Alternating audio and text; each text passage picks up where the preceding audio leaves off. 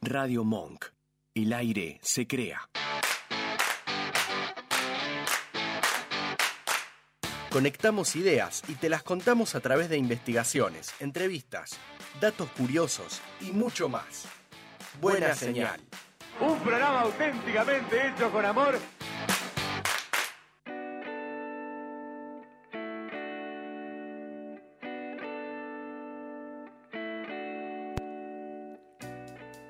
Buenas noches, queridos oyentes. Buenas noches, Gisela, nuevamente. Hola, buenas noches para todos, para todas. Bueno, estamos acá, un nuevo programa. Buena Volví. señal. Volvió y un día dijo, volví.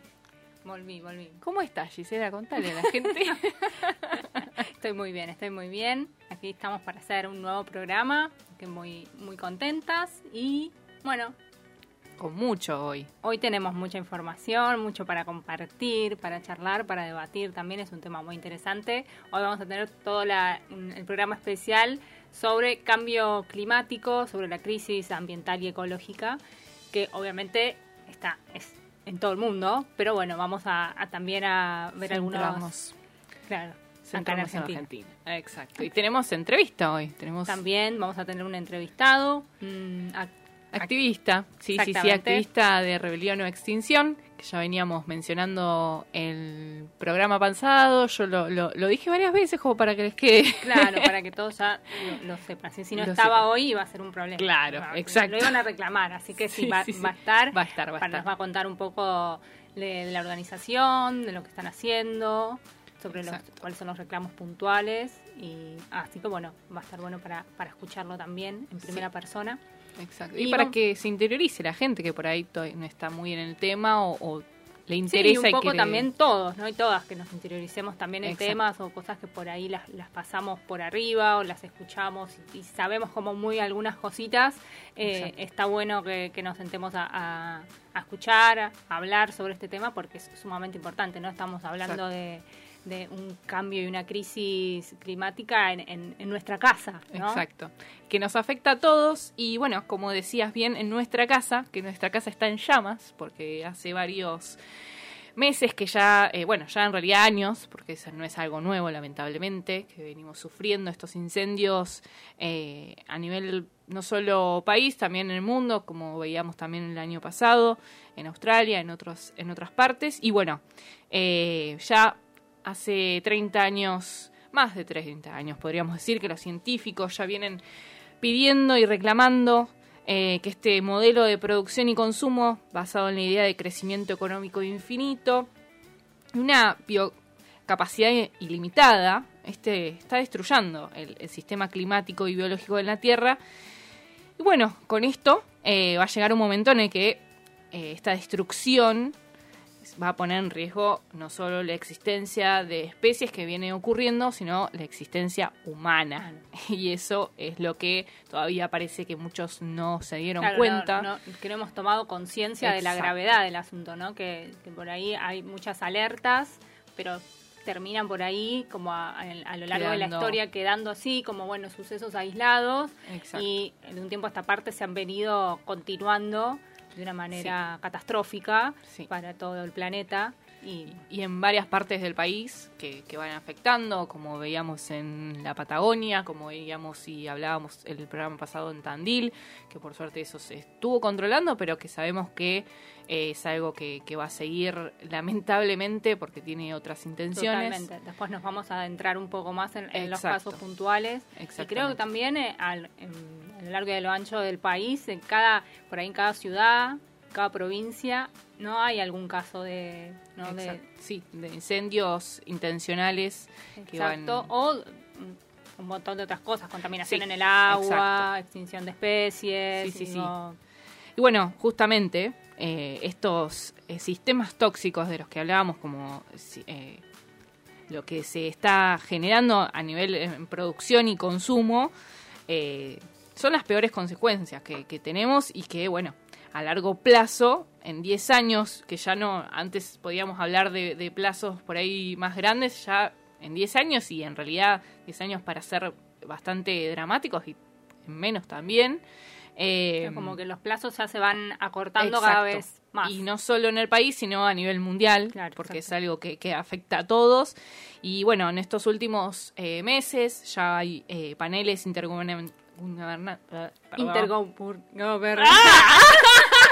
Me encanta. Es la Bueno. nueva palabra. No, no, no. Estos paneles intergubernamentales Bien, que lo dijimos. Aparte lo, lo dije un montón de veces ayer. Hoy no me tenía que salir al aire Bueno. porque es así. Yo no lo había Eh, practicado, por eso no. claro. No pude decir bien. Bueno, de las Naciones Unidas, eh, más precisamente el IPCC, que es el panel intergubernamental para el cambio climático, y el PB, eh, eh, IPBS, que es el, también el panel intergubernamental para la biodiversidad y los servicios ecosistémicos, eh, que bueno, estos foros fueron formados por miles de científicos y representantes de todos los países, que bueno, van recopilando investigaciones, eh, obviamente investigaciones científicas comprobables, que eh, van siendo la base de todas las denuncias y estos reclamos que se están haciendo eh, a nivel mundial. Porque, como decíamos, esto es a nivel mundial que ya está sucediendo y que cada vez se acrecenta más todos estos problemas. Y bueno, ya en octubre del 2018 el IPCC publicó un informe donde eh, se analizan 6.000 estudios científicos, concluyendo que el 1,5 es el, el porcentaje de eh, dentro de los países que deben mantenerse. eh, bueno, después lo vas a hablar vos, Gise, del Acuerdo de París de 2015 con respecto a las emisiones de gases de efecto invernadero, ¿no? Y que estamos yendo en aumento en la temperatura global, como les decía, este 1,5 es lo que más o menos se está calculando que, que se encuentra actualmente.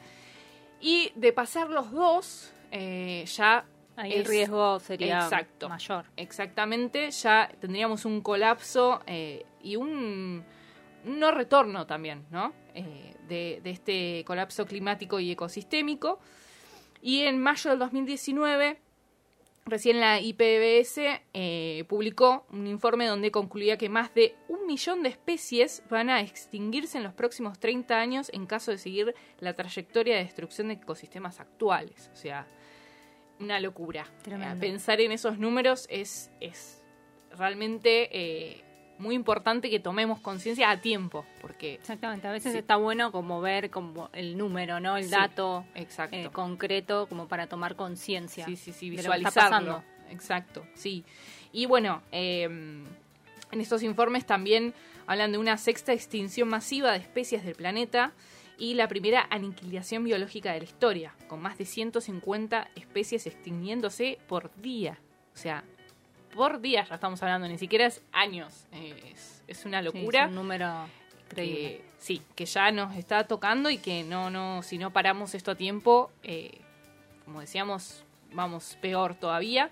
Y eh, bueno, este, en caso de seguir con este proceso de destrucción de ecosistemas, estamos poniendo no solo la en riesgo la vida de estas especies, sino de la especie humana en la Tierra. O sea, Sí. ya, ya Que es todo, algo... en realidad porque todos formamos parte de lo mismo Exacto, en realidad. Exacto. que si una, una de las partes de, de nuestro planeta ya no funciona, está en peligro, corremos peligro todos los que lo habitamos. Y sí, y sí, por eso también se generan eh, estos, estas de- demandas. Bueno, ayer hubo una marcha, eh, después seguramente le preguntemos a, a nuestro entrevistado cómo, cómo estuvo, pero eh, la verdad es que, bueno, eh, hay que despertarse. Es momento de, de abrir los ojos y ver lo que está pasando porque...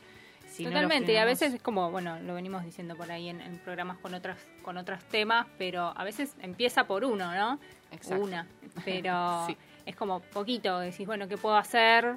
Por ahí es una actitud, a cambiar algo, empezar de a poco, pero Sí. empezar hacer- haciendo algo, no hace falta que, bueno, digo, si querés ser parte de una organización o algún movimiento, ser activista, obviamente está buenísimo, pero también empezar de a poquito con algún cambio concreto que, que pueda ayudar a, empezar a, a cambiar algo de toda esta crisis. Sí, sí, de- eh, coincido con vos, pero a la vez te voy a decir que eh, si bien es necesario eh, las, obviamente, todas las acciones individuales, acá ya hay que pensar en grandes, porque se nos vienen los años encima y, y las consecuencias Sí, son graves. Lo, lo digo más también por le- que muchas y muchos por ahí Ah, no tomamos sí, no, no- los, los que no tomaron conciencia todavía, sí, sí, por bueno, supuesto. cómo empezar, bueno, de a poco, ¿no? Que los pasos sean un poco Sí, no, no, obviamente. rápidos, pero, que se empiece por algo, ¿no? Sí, que, sí, sí. Que se les parezca chiquito, pero bueno, entre Claro. todos podemos llegar a,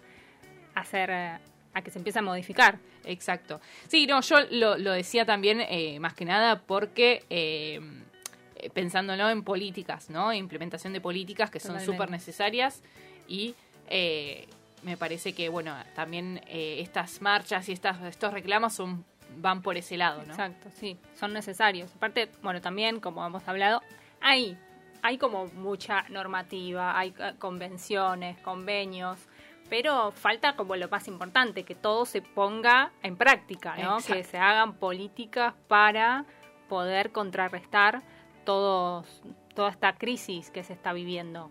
Y como vos lo decías, que lo comentabas recién, eh, se dio en 2015, en diciembre de 2015, eh, el Acuerdo de París, que fue, se hizo en la Conferencia de las Naciones Unidas sobre el Cambio Climático. Y bueno, eh, se alcanzó en ese momento un acuerdo que, bueno, lo denominaron como histórico, ¿no? Para combatir el, cambio climático y también eh, para acelerar, porque ya obviamente por todo lo que vos comentabas, eh, era importante esto de acelerar in- de in- e intensificar las, las acciones y también todas las inversiones necesarias para, que- para que el futuro sea eh, sostenible y con bajas emisiones de carbono, que esto que vos decías, ¿no? Eh, de no de no pasar de los estos 2 grados, 0,2 grados, ¿no? Exacto. Eh, bueno, este acuerdo, bueno, obviamente lo que trata es que todos los países, parte de la ONU, tengan en, en esta causa común para emprender esfuerzos para combatir este, este- esta crisis climática y, bueno, adaptarse a los efectos que ya va, va generando, porque obviamente ya hay muchísimos efectos que ya, que Sí, ya podemos ver sí, y, sí. bueno, hay que intentar de alguna manera también paliar esos, esos efectos que, que estamos viendo. Sí, empezar a, a tener un poco de, eh, in- o sea, implementación a lo que ya también está sucediendo, no esperar a que a lo que va a suceder, sino también actuar Claro, sobre lo que ya lo que vemos. ya está, claro. que, ya, que no tiene, no se puede remediar, pero bueno, se puede atenuar, digamos, los, los efectos.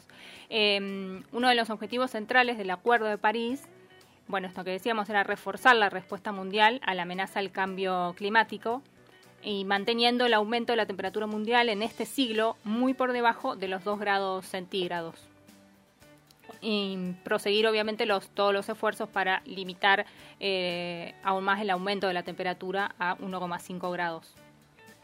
Claro, eso es lo que más o menos, eh, como decía anterior, que si bien eh, con estos análisis de los 6.000 estudios que ya concluyó que están eh, alrededor de este 1,5 y que supuestamente el límite era 2, pero ya pasar el 2 ya habla de algo mucho más grave, eh, Sí, ni siquiera ya catastrófico, más- Claro. bueno, sin retorno, básicamente. ta- exactamente.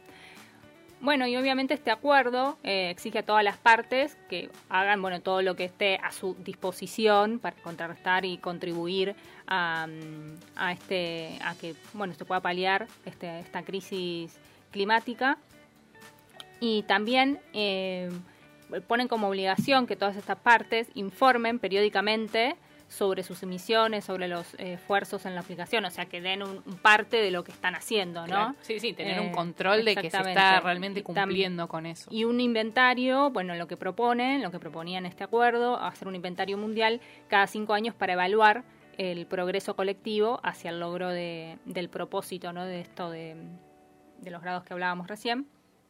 Y también informar sobre me- nuevas medidas eh, individuales eh, para, las, para las partes. Bueno, esto es como decíamos, ¿no? Bueno, acá esto fue como un... Esta convención que se dio con la ONU fue un hito histórico que, fue la, que se hizo, pero bueno, después de ahí fue como, esto fue en 2015, 2015. dijimos, Claro.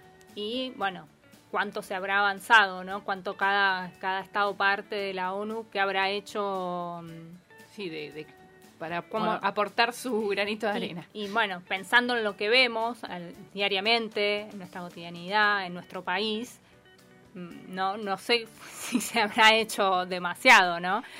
Y con, con el ejemplo, en- con el ejemplo argentino por lo Claro, menos. Eso iba a decir. eh, en Argentina, en- por lo menos, no se ve. Hay mucha gente que igual, por suerte, eh, está eh, activa en ese sentido, pero bueno, con una parte tan chica no, no se ve reflejado después en, eh, en un todo, ¿no? Porque Exactamente. Es, es- es parte de todo. O sea, todos tenemos que, que hacer lo nuestro, porque si no, no. Solos ellos no van a poder. es así. Exactamente, es así. Bueno, y después eh, comentarles también es que la ONU hace estos informes de evaluación y eh, en su quinto informe de evaluación proporciona una evaluación exhaustiva del aumento del nivel del mar y sus causas a lo largo de las últimas décadas. También calcula las emisiones acumuladas de... mm, Perdón, ¿eh? Me, me estaba leyendo otra cosa eh, y quiero tener el dato. El ácido carbónico. Sí, exactamente. Ahí está, se me había perdido el dato que tenía y no, no sabía va, dónde estaba. Eh, ofrece una estimación sobre la cantidad máxima, ¿no? Esto también de lo, de lo que hablamos. Eh, entre las conclusiones de este estudio se ven que de 1880 a 2012 la temperatura media mundial aumentó 0,85 grados centígrados. Esto, bueno, lo que hablábamos, ¿no? Del- de los aumentos que, que se han venido viendo en la, en la temperatura. Después también el, calentamiento global, que obviamente en 2018 el IPCC publicó un informe especial sobre los impactos del calentamiento global a 1,5 grados centígrados, que era esto que, que ya habíamos comentado. Una de las principales conclusiones del informe destaca limitar este calentamiento a nivel global. Obviamente va a requerir de cambios rápidos de, de gran alcance y sin precedentes, por esto que decíamos que el- los pasos de la crisis son cada vez más, eh, más rápido. Más rápidos. Sí, sí, sí, se nos vienen encima y no hay nada hecho hasta el momento que, que pueda contrarrestar a lo, a lo que ya está sucediendo. Bueno, también, para terminar con, con este como punteo de lo que decía el informe, eh, este informe indica que limitar el, el calentamiento global a 1,5 grados centígrados requeriría transiciones rápidas y de gran calado en la Tierra, la energía, la industria, los edificios, el transporte y las ciudades. Las emisiones netas mundiales de origen humano tendrían que reducirse en un 45% para 2030 con respecto a los niveles del 2010 y seguir disminuyendo hasta alcanzar cero neto aproximadamente en 2050. Uf, muchísimo por hacer. Y Un Eh, ¿cómo trabajo estamos? arduo, ¿no? un trabajo complicado que no sé, real- o sea, no, no quiero opinar a boca de jarro, como diríamos, eh, pero en otros países, ¿cuál es realmente eh, esa implementación? Si realmente se está trabajando de acuerdo a, a este tratado de 2015, si hay ciertos cambios reales o si están todos más o menos en la misma que Argentina, porque eh, yo creo que por lo que es la lucha y lo que se habla siempre de- del agua, por ejemplo, eso está ocurriendo en otros países y que las reservas estamos teniendo, me parece que acá en Sí, Argentina Creo dentro que los- también es como que es por las prioridades, ¿no? Supongo que en los países desarrollados también estos estos temas están como más en agenda y tienen más presupuesto seguramente Claro, para tratar obvio. determinadas políticas. Eh, Sí, porque las prioridades quizás no son como acá otras. Sí, y, claro. Creo que lo que tendríamos que hacer es que las que determinadas prioridades también estén, ¿no? Entren, Sí, sí. o determinados En temas entren como prioridades. Eso, Exacto. para decirlo mejor. Sí, sí. Eh, porque, bueno. sí, no- prioridad es, o sea, Exactamente. Pero, bueno, no, no, no se está teniendo en cuenta. en sí. cuenta, exactamente. Y bueno, eh, no sé si, si mm, vamos a hablar también sobre eh, un poco los incendios de Patagonia. Si querés que, hagamos una intro como para ir hablando. Sí, dale, bueno, eh, esto estuvo como muy, ¿no? En, en los- en agenda en estos últimos días, nos enteramos que, que había, que estaban sucediendo estos eh, incendios. que ya venían sucediendo desde lo que va del, lo que va del año. En lo que es la Patagonia hay 30.000 hectáreas afectadas en todo lo que es la comarca andina. Em, el primer incendio de la temporada se dio en Río Negro y empezó el 24 de enero y afectó a más de 6.500 hectáreas. O sea, estamos hablando desde el 24 de enero y hace eh, recién, ¿cuándo fue que, pudieron realmente... Eh, sí, este fue, no, este fue uno pero que este ya está contenido después, porque desde que empezó el año son las 30.000 hectáreas afectadas. Claro, claro, por eso digo, pero desde el, 24 de enero que estamos con esto y estamos Sí, sí, es como que... 23 de marzo, básicamente. Después estuvo el incendio en, la frontera entre Río Negro y Chubut, en el Boquete, que se inició el 7 de marzo. Y eso fue lo último. Exactamente, tuvo consecuencias sobre 10.253 hectáreas y también estuvo bueno, el, siniestro que surgió con siete focos el martes 9, que ese fue el que se dio... No, que esta era como lo que todos se preguntaban, que estos focos habían empezado casi en el mismo momento, ¿no? Y que era todo muy, muy raro, este 9 de marzo que se dio entre Cerro Radal y Las Golondrinas y afectó a más de 14.500 hectáreas y produjo una pérdida de unas 250 casas, dejando a más de mil personas en la calle, lo que fue ¿no? Eh, tremendo y muy, muy triste. Sí, sí, porque no solo hablamos de, o sea, lo que se afecta a nivel climático, sino que esto eh, afecta el ahora también, con, bueno, en este caso dejando a, personas en la calle, a personas que, como decíamos, en contaminación y en, todo lo que es eh, el agua, que esto no va a ser solo una pérdida de, fuego, sino todas las consecuencias que traen estos incendios. Así que bueno. bueno, eh, después vamos a, ir viendo un poco más de, este tema. pero bueno, también lo que está es para destacar, como decíamos, que obviamente por ahí también en, países como nuestros que no subdesarrollados, em, las ONG o las organizaciones o movimientos han tomado un rol muy importante en este tema, ¿no? Son las que por ahí llevan más la voz eh, sobre los reclamos, los requerimientos, hacer marchas, no poner el tema en agenda y a lo largo y a lo ancho de todo el país. Hay muchísimas organizaciones que se mueven eh, durante todo el año, no solamente cuando, pasa, algo, puntual, que están están llevando el tema día a día. Y bueno, son, son sumamente importantes, ¿no? Para darle visibilidad a, a estos temas. Exacto. Y bueno, eh, justamente ahora en un ratito vamos a tener a, un representante de una de estas agrupaciones. Así que ahora los vamos a dejar eh, con un pequeño eh, audio que, bueno, es como una pequeña síntesis de, esto último que estuvimos hablando antes de, meternos con la entrevista a Ignacio. Así que los dejamos con el audio. País. Se quemaron más de un millón de hectáreas de bosques, pastizales y humedales según datos oficiales. Según el análisis del presupuesto para el manejo del fuego que hizo María de Paola, María es miembro de una fundación que se llama Ambiente y Recursos Naturales.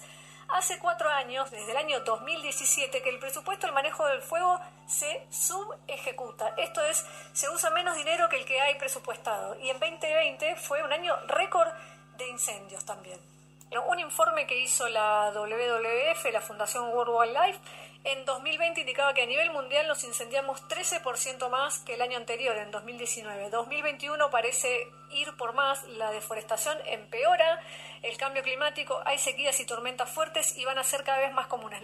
Eh, alguien tiene una causa penal por iniciar un incendio. Eso lo responde Hernán Giardini, que es coordinador de la campaña de bosques de Greenpeace. Hoy puedes prender fuego el tamaño de la ciudad de Buenos Aires y no es un delito penal, no intencionalmente. Ahora, si se demuestra que vos a propósito quemaste para, para, para asesinar a la gente, es una cosa. Si vos podés justificar que fue un accidente, es otra. Pero lamentablemente, con todos los incendios que ha habido eh, todo el año pasado, se quemó un millón de hectáreas de, entre bosques, pastizales y humedales y no hay una sola persona detenida por eso. Que la buena señal no se corte. Seguinos en Twitter e Instagram. Arroba buena señal.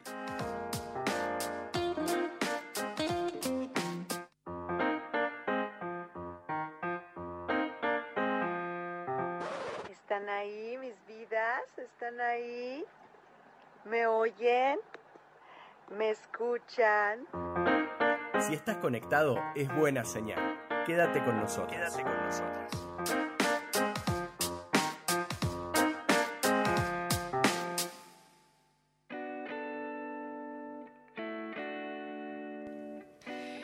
Bueno, eh, recién escuchábamos el audio eh, que les mencionábamos. Sí, es sobre una investigación que hicieron también en radio. Eh, la voz es de Emilce Pizarro, una periodista que está en la radio Urbana Play y hizo este, este informe que, bueno, tomamos para, para referenciar, porque estuvo muy bueno, eh, todo lo de los incendios, ¿no?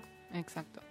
Y bueno, como decíamos antes, eh, estas agrupaciones, estos representantes, referentes eh, que tenemos en el país y en el mundo, eh, porque hay muchas que son a nivel mundial y tienen su, su representación argentina, como Jóvenes por el Clima, eh, Clima Safe Argentina y, como mencionábamos anteriormente, también Rebelión o Extinción, que en breve ya vamos a tener a nuestro invitado. Ahora vamos a, comenzar en breve la llamada, eh, así que mm, los vamos preparando para que para que se sienten. Bueno, Sí. más o menos podemos contar, ¿no? Que es eh, Extinción o, o Rebelión, Dale. que es un movimiento social mundial cuyo objetivo es influir sobre los gobiernos del mundo y las políticas medioambientales globales mediante la resistencia no violenta para minimizar la extinción masiva y el calentamiento global. Este movimiento empezó en, en Londres, Inglaterra, ¿no? Y está, mm, bueno, obviamente está por, Por todo el mundo. por todo el mundo y también están obviamente en Argentina. Exactamente. Y bueno, eh, ahora vamos a, a entrarnos, eh, que nos cuente un poco más para que por ahí a- aquellos que quieren estén interesados en, en ingresar. En, eh, Sí, empezar también por esto que decíamos por ahí del- de, los pasos más chiquitos, bueno, empezar a seguir a organizaciones, movimientos o personas referentes en el tema que, que nos puedan ayudar, que nos puedan eh, no sé, dar, dar el conocimiento por ahí necesario para entender algunas cuestiones. Eso también Exacto. está bueno. Tenemos sí. el celu, podemos buscar eh, y podemos seguirlos en, en- en redes sociales para estar más, más al día y más atentos. Excelente. Eh, bueno, antes de, de comenzar con nuestra entrevista, que lo tenemos ya del otro lado, eh, mm, también tenemos a, a nuestra referente en, en- que va a ser eh, dentro de poco co- seguramente consultada con algún nuevo tema de este, eh, de este estilo, con nuestra amiga Celi. Eh, también ella es ambientóloga, así que nos va a dar algunos tips más adelante que seguramente eh, para que sigamos teniendo presente esto, que no sea una vez y que nos olvidemos. Así que bueno, Totalmente. le damos la bienvenida a nuestro invitado entrevistado del día de hoy, Ignacio. Muy buenas noches, gracias por comunicarte con nosotros. Hola, hola, ¿me escucha? Hola, se ¿cómo escucha. estás? Genial, ¿cómo te están? escuchamos Gisela y, y Sol, muchas gracias. Muchas gracias por, por estar hoy eh, presente y por dar voz a esto que veníamos mencionando en el día. No sé si escuchaste un poco antes eh, de la- del programa. Sí, sí, sí, está, está prendida la transmisión. Buenísimo. Bueno, eh, si querés contanos un poco eh, cómo, cómo es eh, Extinción y Rebelión acá en Argentina, cómo ingresaste, querés contarnos para aquellos que por ahí no están en tema. Dale. Bueno, Rebelión o Extinción es un movimiento, ya ahora es internacional, pero nace en octubre de 2018 en el Reino Unido, eh, con un gran levantamiento ciudadano, hubo eh, varios cortes de, puentes, hubo como bastante revuelo en ese país eh, y lograron poner en, en agenda eh, el tema del cambio climático. Eh, y a partir de ese de esa primer movilización eh, el movimiento se va expandiendo tenemos una estructura descentralizada o sea nos dividimos en grupos autónomos en, en todos los países y así es que en mayo de 2019 eh, el movimiento ya se va conformando oficialmente en, en Argentina y bueno hasta el día de hoy que eh, venimos realizando diversas eh, acciones. Nuestra estrategia y eso es capaz lo que nos eh, lo que nos diferencia del ambientalismo más tradicional, capaz como eh, que apuntaba más a lo institucional, a, pedir leyes, a juntar firmas. Eh, nuestra estrategia es eh, bastante más radical. nos basamos en, el uso de, la, de la desobediencia civil no violenta, pacífica, como la estrategia más efectiva de cambio. es básicamente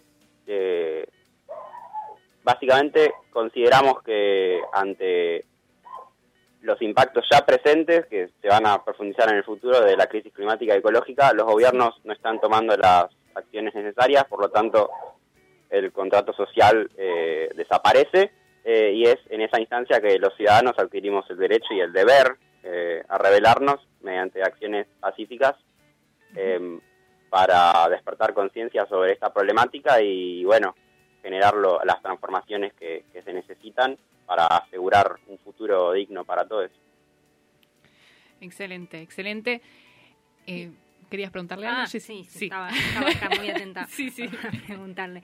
Y Ignacio, estas acciones que ustedes realizan son eh, como intervenciones, ¿no?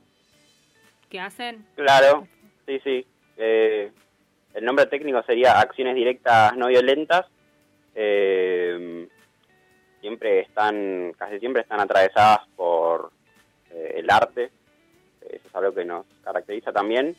Eh, y sí, suelen ser intervenciones concretas, eh, más que nada como apuntando al, al 1% rico del, de la población, que en definitiva son los más responsables de que estemos en esta situación.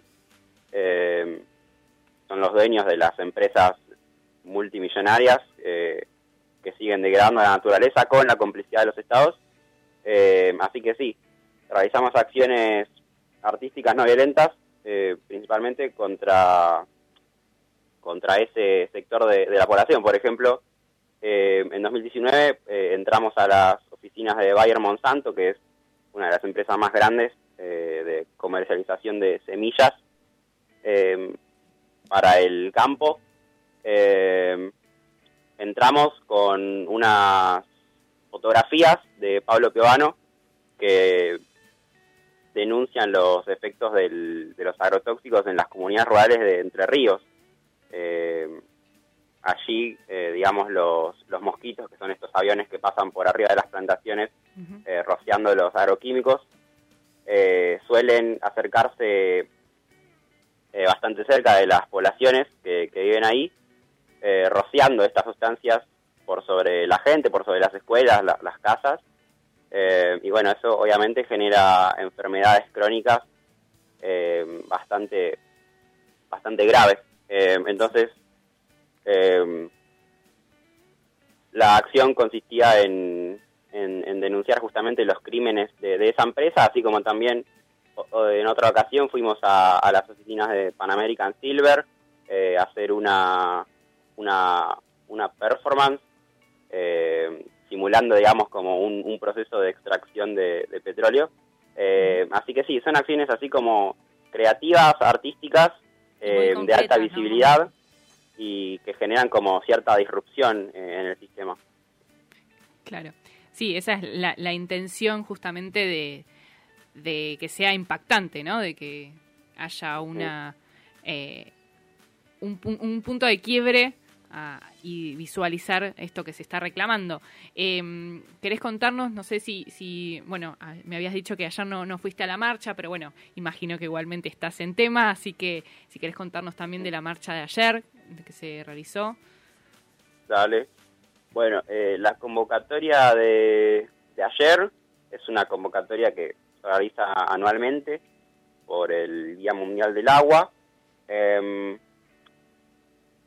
básicamente eh, la gente sale a las calles en esta fecha eh, para manifestarse en contra de, todas las actividades extractivas eh, que mercantilizan el agua en el territorio, el agua que es un elemento básico que sostiene la vida en, todo el planeta y está profundamente amenazado por estas actividades que contaminan a la vez que eh, realizan un consumo voraz de, de agua, de, principalmente de aguas subterráneas. Eh, así que, por un lado, eh, esa, esa parte de la convocatoria y por otro lado, este año eh, se agregó el, el condimento de, bueno, condimento, queda raro decirlo así, ¿no? pero eh, todos los incendios que, que estuvimos, eh, que fuimos testigos este año en, en la Patagonia, 40.000 hectáreas en lo que va del, del, del 2021. Eh, así que nada, hubo mucha gente conmocionada por eso eh, y también eh, nos manifestamos también por, por ese lado, ¿no? De hecho, la, la consigna principal eh, que estuvo dando vuelta fue Argentina en emergencia climática. O sea, fue el Día Mundial del Agua, pero se sumaron como toda una, una gama de, de reclamos Claro. eh, bastante diversa, pero en definitiva eh, lo que queremos es un, un planeta sano, un planeta saludable, con una sociedad más, más justa, eh, y eso es lo que nos une, ¿no? Claro, exacto, exacto. ¿Y cuáles son los pasos a seguir? Eh, ¿Hay algunas otras marchas que, que ya estén eh, planeadas? algún O acciones. O acciones que, ya tengan. Claro. Ujú, Mirá, eh, por parte de, XR, este año es bastante especial porque una de nuestras demandas, tenemos tres demandas como movimiento. Eh, la primera demanda es que los gobiernos digan la verdad sobre la emergencia climática y ecológica eh, y trabajen en conjunto con demás instituciones para comunicar la urgencia del cambio. La segunda demanda es que actúen ya, deteniendo la pérdida de biodiversidad y reduciendo las emisiones a cero para 2030. Y la tercera demanda, que es la que me interesa ahora por lo que me preguntás, Sí. es que eh, exigimos que los gobiernos habiliten mecanismos de participación ciudadana para que las comunidades, eh, de forma directa, eh, puedan eh, tomar las decisiones que, que afectan eh, nuestro porvenir, ¿no? Eh, en estos en estos tiempos. Eh, o sea, es como un intento de dejar de delegar eh, todo el poder eh, y toda la potestad de tomar decisiones eh, a los mismos partidos de siempre que eh, en definitiva nos trajeron a esta situación, ¿no? Bueno, entonces, como este año es un año electoral, para XR es muy, muy importante eso. Eh, y tenemos, eh, no tenemos como nada concreto todavía, pero seguramente planifiquemos varias acciones para un poco tensionar ¿no? todo este sistema democrático que hay en nuestro país, que es eh, simplemente votar eh, cada cuatro años a, a un, a, un, a unos tipos que ya de por sí desconfiamos eh, y sabemos que eh, no van a, defender nuestros intereses. Eh, entonces, como que queremos apuntar un poco ahí, ¿no? A, a tensionar Sí. eh, la democracia, a pedir más democracia eh, y, a, y a denunciar eh, cómo lo- los políticos de, de hoy en día siguen eh, como ignorando todo el, el contexto de emergencia en el que nos encontramos eh, y rara vez en, en- en las promesas de, de campaña vemos eh, menciona al tema ambiental. Eso te iba a preguntar justamente. Eh, que ya, si bien es algo que, que se viene reclamando eh, en estos últimos años, en las últimas elecciones por lo menos, no ha habido poca mención.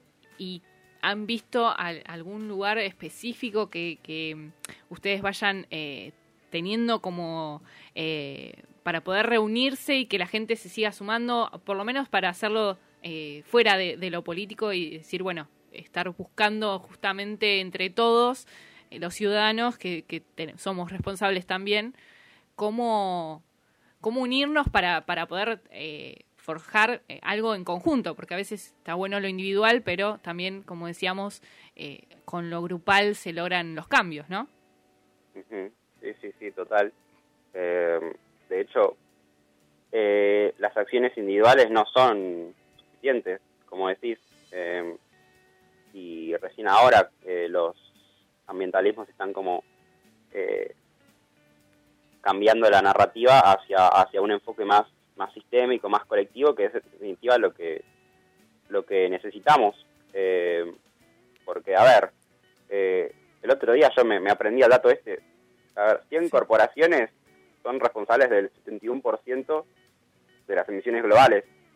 O sea, y la verdad que yo y, y mi vecino, si hacemos compo y nos ponemos una huerta acá comunitaria, o sea, todo bien, es, es hermoso y también está bueno como para la, la coherencia eh, en cuanto a lo que reclamamos, Claro. pero no vamos a resolver nada. Eh, entonces, nunca hay que perder esto eh, de, de exigir transformaciones estructurales.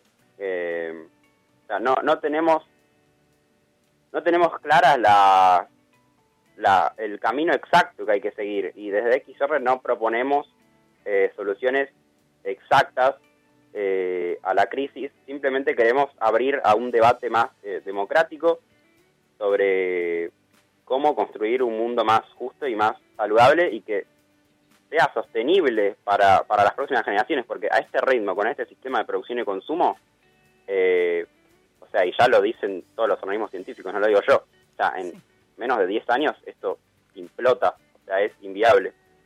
Totalmente. Si seguimos por este camino ya va a ser Sí, como decíamos hoy, eh, justamente ya 10 como años. no eh, retorno. sí, como 10 años. ¿no? Pensarlo, pero es, es así, como que hay que decirlo de una manera cruda para, para darnos cuenta en dónde estamos. Exacto. Sí, que 10 años parecen eh, mucho, pero a la vez no es nada y cada vez se acortan más los plazos. Sí, sí. Bueno, y de hecho, sí, decinos. eh, ¿cómo, cómo? No, no, disculpa, de- decinos, decinos. No, que sí, de- y eh, de hecho como que, como decís, eh, cada vez eh, hay menos tiempo y, y no, todavía la, la gran parte de gran parte de la población no dimensiona, ¿no? Eh, la, la urgencia eh, la urgencia de, de cambiar, eh, de cambiar las cosas. Eh, entonces, estamos eh, en una profunda... O sea, creo que la emergencia nace de ahí en cierto punto, en, en todavía no, no, no, no llegar a, a, a la masa de gente, que, que todavía la gente no, no entienda como, sea, la situación en la que nos encontramos. Sí, claro. Porque Sí, nos Em, acordamos cuando pasan estos, estos problemas con los incendios, con, Catástrofes claro, o- pero no a nivel, o sea, no, no todo el año, básicamente, como debería ser. Sí, sí, de hecho es, es bastante polémico que haya un Día Mundial del Agua. Creo que hoy era el Día Mundial de los Bosques. eh, o sea, y en definitiva es algo de lo cual tendríamos que estar preocupados eh, A todo el año, ¿no? Exacto. Totalmente. Sí, sí, sí, no esperar al día de. Exacto. Ujú, Sí, Sí, sí. exacto. Bueno, muchas gracias Ignacio, realmente eh, agradecemos este aporte que has dado al día de hoy, que bueno, nosotros teníamos datos más eh, eh, científicos eh, buscados, por ahí no tanto en conciencia de, de- del día a día, porque no estamos por ahí en el tema, pero estaba bueno tener alguien también referente que esté activo y que nos pueda eh, hacer un poco, eh, abrir un poco más los ojos todavía de lo que está pasando. Eh, no sé si tenés algún, eh, además de, de las redes de, de ya de XR, para que la gente si quiera unirse o, o quiera Sí, o formar decíamos, parte. o seguirlo como para estar al tanto por ahí de, de los temas que, que, que van tocando. Dale, bueno. Eh, sí, eh, somos un movimiento descentralizado, tenemos grupos locales en varias provincias del, país, así que nos pueden buscar en redes, somos XR Argentina, eh, ahí se van a enterar de todos los, los eventos y toda la, eh, la información que, compartimos. Eh, así que nada, es como, o sea, si hay gente que nos viene escuchando, eh, es inevitable darse cuenta que es necesario involucrarse y que es el momento. O sea, en definitiva, la única decisión que podemos tomar es qué hacer con el tiempo que nos queda, ¿no? Exacto. Eh, un poco pensando en, en- en la cantidad esta de, de años. Eh, así que nada, y después, después de eso agradecer mucho por, por el espacio y la calidez Bueno, muchas gracias a Bueno, vos por muchísimas gracias. a esto, muchas gracias. Y bueno, eh, en cualquier momento por ahí los estamos consultando y, y tienen Estamos, obviamente... obviamente, en, en contacto. Exacto, y tienen las puertas abiertas de, de la radio para eh, expresar lo que quieran con, con el movimiento también. Dale, dale, Muchas genial. gracias. Bueno, ¿qué entrevistas? muchos, muchos datos, Muchos datos. datos, mucha Sí, nueva, sí, sí. nueva información, sobre todo como, como es también esto de las, las orga- organizaciones y los, los movimientos en la diaria o cómo son la- las acciones, porque hay muchas que, que van, que difieren en realidad en, en- lo cotidiano, ¿no? De, de los reclamos. En el accionar y bueno, cómo se van manejando. Eh, ahora los vamos a dejar eh, con, un Con un tema, vamos con un temita Con un musical. temita para que volvamos con todo. Los dejamos con Amparanoia Somos Viento.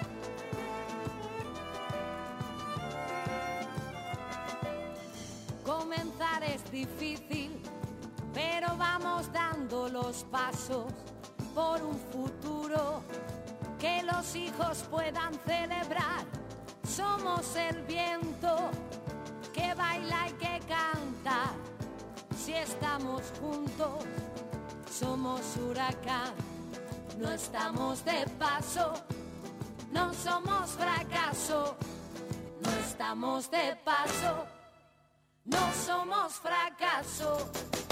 Solo he venido a darte mi abrazo, ya mismo me voy. Solo he venido a darte mi abrazo, yo ya mismo me voy.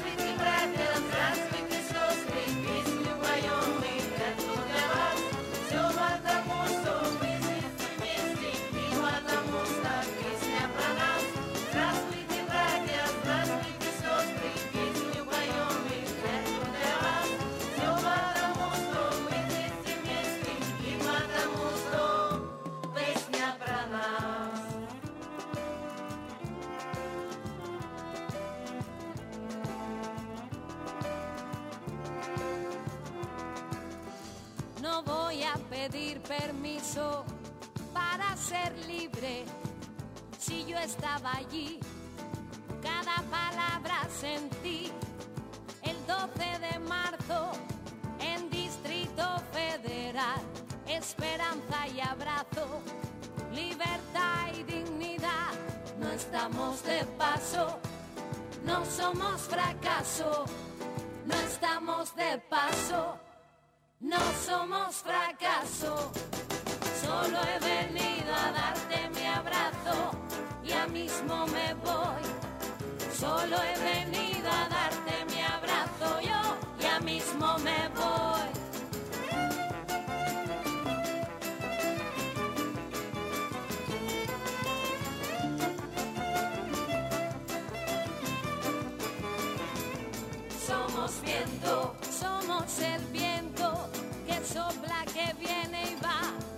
Somos viento, energía y movimiento.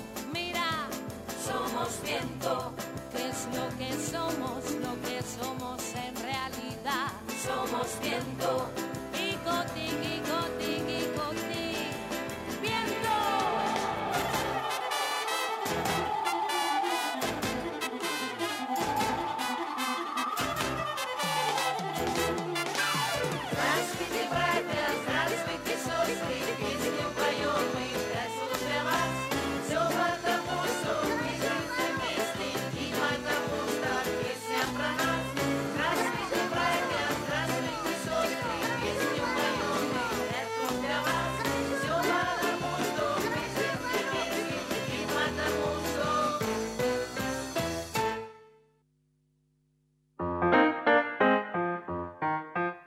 Vibras se transmiten. La buena señal también.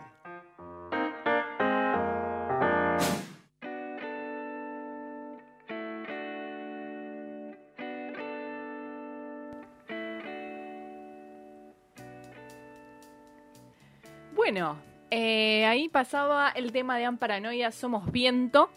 Y volvimos con este tema del día de hoy, que es esta crisis ambiental, climática, que nos afecta a todos y que tenemos que ya actuar, no dejar pasar más tiempo, eh, porque está sucediendo. No es algo que, es- se algo- viene, sino que está sucediendo. Está- estamos ahora en, en est- atravesando esta crisis y mm, como comentamos hoy al principio, eh, en Argentina estuvimos viendo en estos últimos mo- tiempos lo que fueron lo- los incendios, ¿no? Incendios en tanto em, muertos que se dieron en la Patagonia, vinculados muchos casos con la megaminería, incendios el año pasado muchos en los humedales, Exacto. ¿no? Y bueno, queríamos hacer mención a, a- a estos dos temas y comentar también, dar cuenta porque a veces no sabemos mucho, ¿no? De, de- de qué significa y está, está bueno por ahí Sí, hablarlo.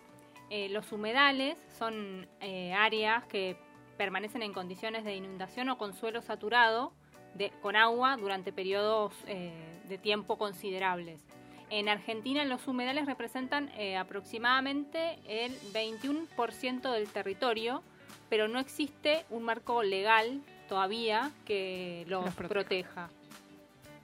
Entonces, eh, como no hay un marco legal y es como que esto está como, bueno, sí, hay humedales, pero no se sabe, ¿no? Por esta situación, no se sabe con exactitud cuántos hay, su, la, su extensión, ni el estado de conservación o destrucción que tiene, ¿no? Y esto sería sumamente importante, tener este conocimiento.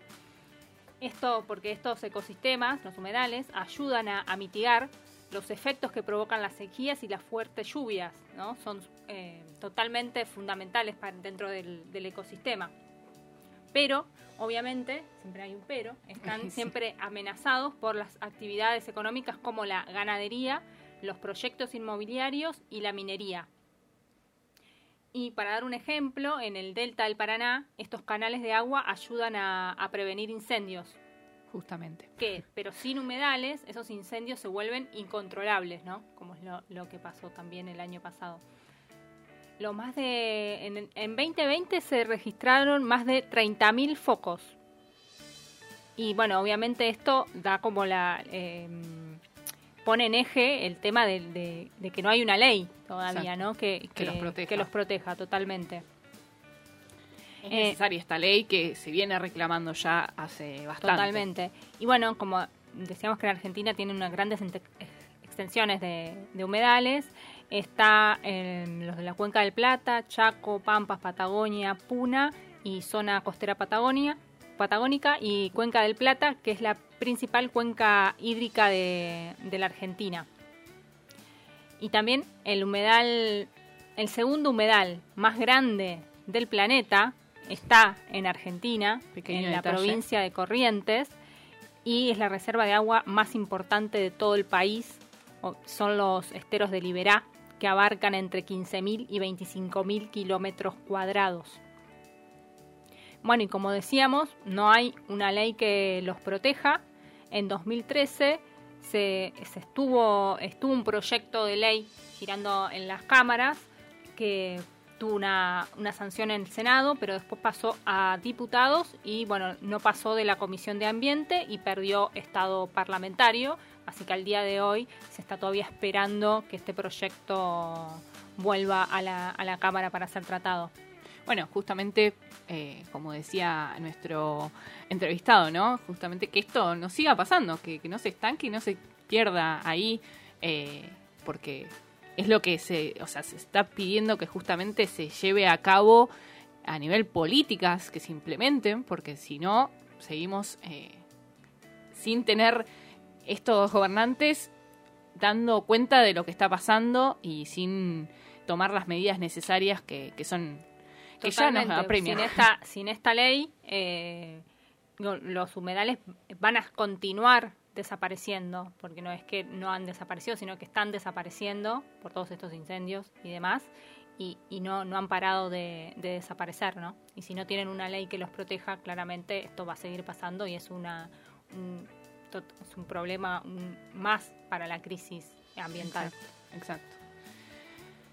Y bueno, eh, yo lo que les contaba también un poco de lo de Tandil, ¿no? De, estos incendios y de la megaminería eh, que pasa en Argentina, que afecta... eh, bueno, este término megaminería hace referencia a una explotación minera a gran escala a cielo abierto, ¿no? Eh, en general, los minerales eh, metalíferos que involucran las grandes inversiones de capital masivo, movimientos de materiales muy elevados a utilización de recursos y opera en ocasiones por empresas, obviamente, que son de capitales extranjeros. Como sabemos, este país casi siempre, lamentablemente, tiene más poder los de afuera que los propios. Y bueno, eh, por eso es necesario también estas implementaciones de políticas.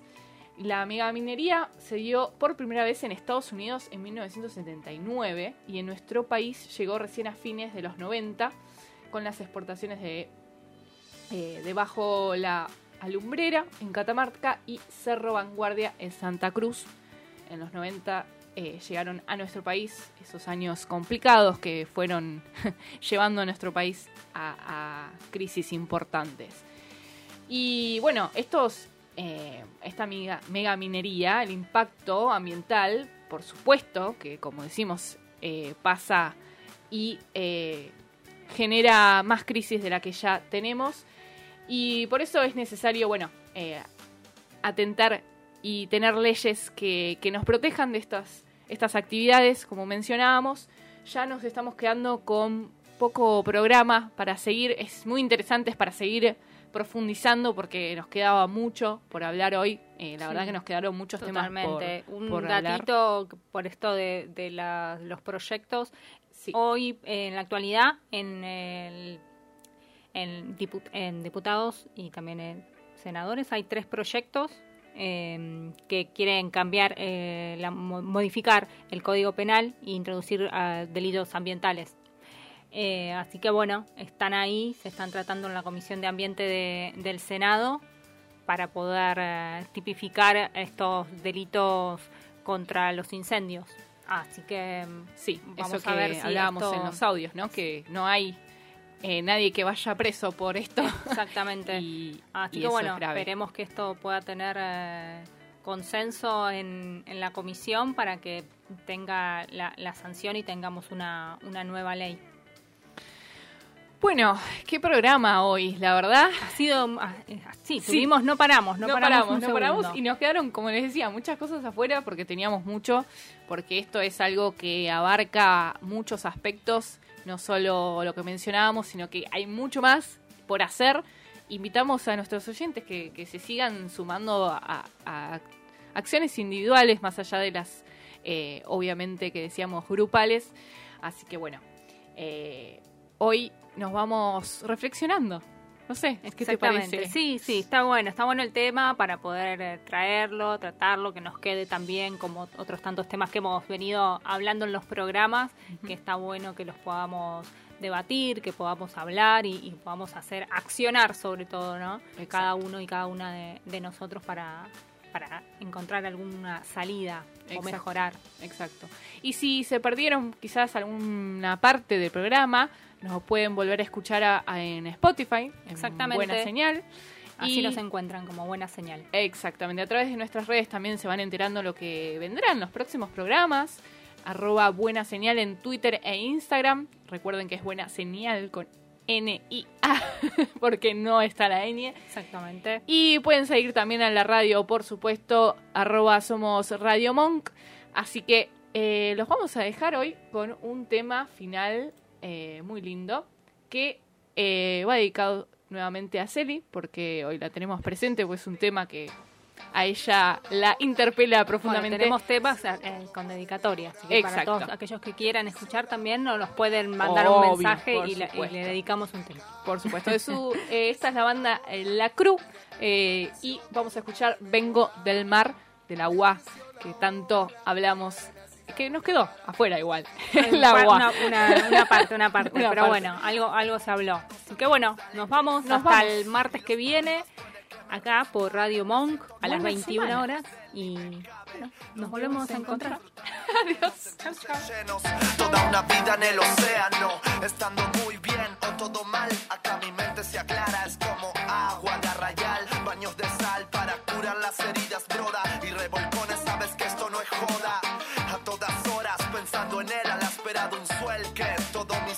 mejora, quiero ver olas, derechas, izquierdas, largas,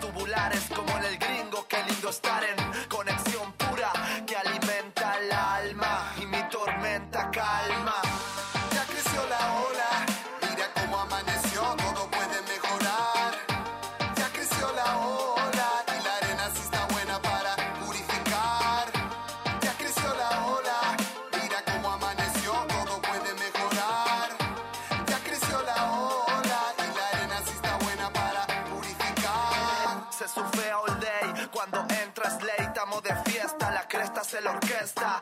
En el point, qué lindo que suena. Sobre las piedras el coral o la arena es como un parque de diversión que a veces se llena. Y el que entra con respeto no va a tener problemas. Acá nadie está quieto,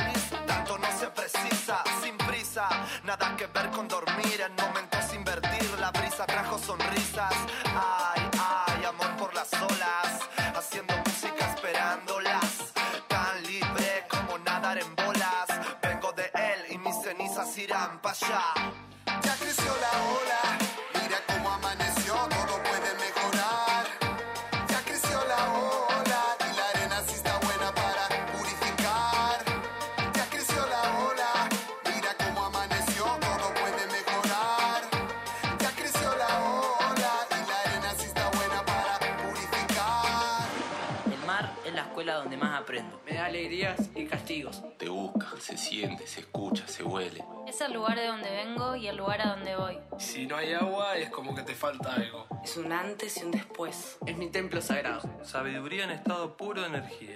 Más allá de la orilla no existe nada. No me imagino lejos de él. Es la naturaleza misma y por momentos sos parte del mar. Es inexplicable. Me ha dado las satisfacciones más grandes de mi vida. En la inmensidad del mar, nuestra alma se libera. Es la mejor terapia que pude encontrar. Sentimos su poder en cada ola, una oportunidad en cada onda. Para ayudarnos a jugar a ser y ser libres. Como si fuéramos hechos para vivir en el agua. Gracias. Gracias, mar, por estar.